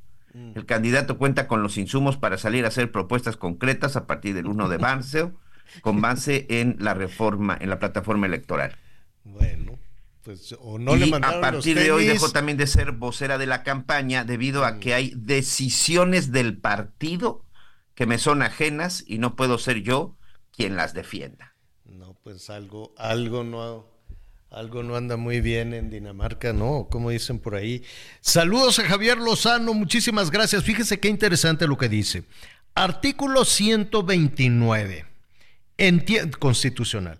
En tiempos de paz, ninguna autoridad militar puede ejercer funciones que las que tenga exacta conexión con la disciplina militar. Eso dice la Constitución, nos dice mi tocayo Javier Lozano artículo 129, pues lo vamos a, retomar. Este, pero pues tocayo, el artículo 129, pues parece que no aplica porque pues cada vez son más. Se nos viene el tiempo encima, pero mañana vamos a hacer un repaso. No es nada en contra del ejército, evidentemente. Felicidades, ayer fue su día. Son muchas las tareas que se les ha encargado. ¿Por qué? Esa es la interrogante. Si no se logró hacer un equipo de civiles con el talento, con la capacidad y con la honestidad para las tareas en todo sentido de construcción, de medicamentos, del dinero del banco, de, en fin, tantas cosas. De plano no hubo en 130 millones de ciudadanos alguien con la capacidad y la honestidad para hacerlo, es pregunta. Un abrazo, Tocayo, y este nada, pues estamos pendientes de platicar contigo, nos tienes muy abandonados. Miguelón, como siempre, el tiempo se nos acaba cuando se empieza a poner bueno todo esto. Vámonos por un caldito, sopita, ¿qué será bueno? Ya se nos fue Miguelón, pues sí. No, aquí estamos. Que... fíjate que hoy acá vamos a aplicar sopa de lenteja. Lenteja. ¿Con plátano macho o, así nada más? Acá es un problema. Acá con trabajos conseguimos plátano de Tabasco, pero fíjate que nunca he visto plátano macho por acá en Cancún. Si no hay nada, pues allá no hay nada. Fíjate que hay que poner un negocio. Hay que poner un negocio de, ¿cómo se llama? Oye, tortillas. De distribución. Qué malas son las tortillas. No hemos encontrado una buena tortillería y cómo extrañamos la tortilla. Dios, bueno, pues te vamos a mandar un itacate, te vamos a mandar tortilla, pan, queso, este plátano Si me las vas a mandar como mis coyotas, no, bueno. ya lo sé. Bueno, pues ya nos vamos. Muchísimas gracias, Miguel Aquino. Gracias, señor. Buena tarde, buen provecho para todos. Yo soy Javier Alatorre, ya lo sabe, lo espero a las diez y media, diez y media en Hechos Azteca 1. Tocayo Javier Lozano, te invitamos mañana, por favor. Bueno, siga con nosotros en el Heraldo Radio. Gracias por acompañarnos en Las Noticias con Javier Alatorre. Ahora sí ya estás muy bien informado.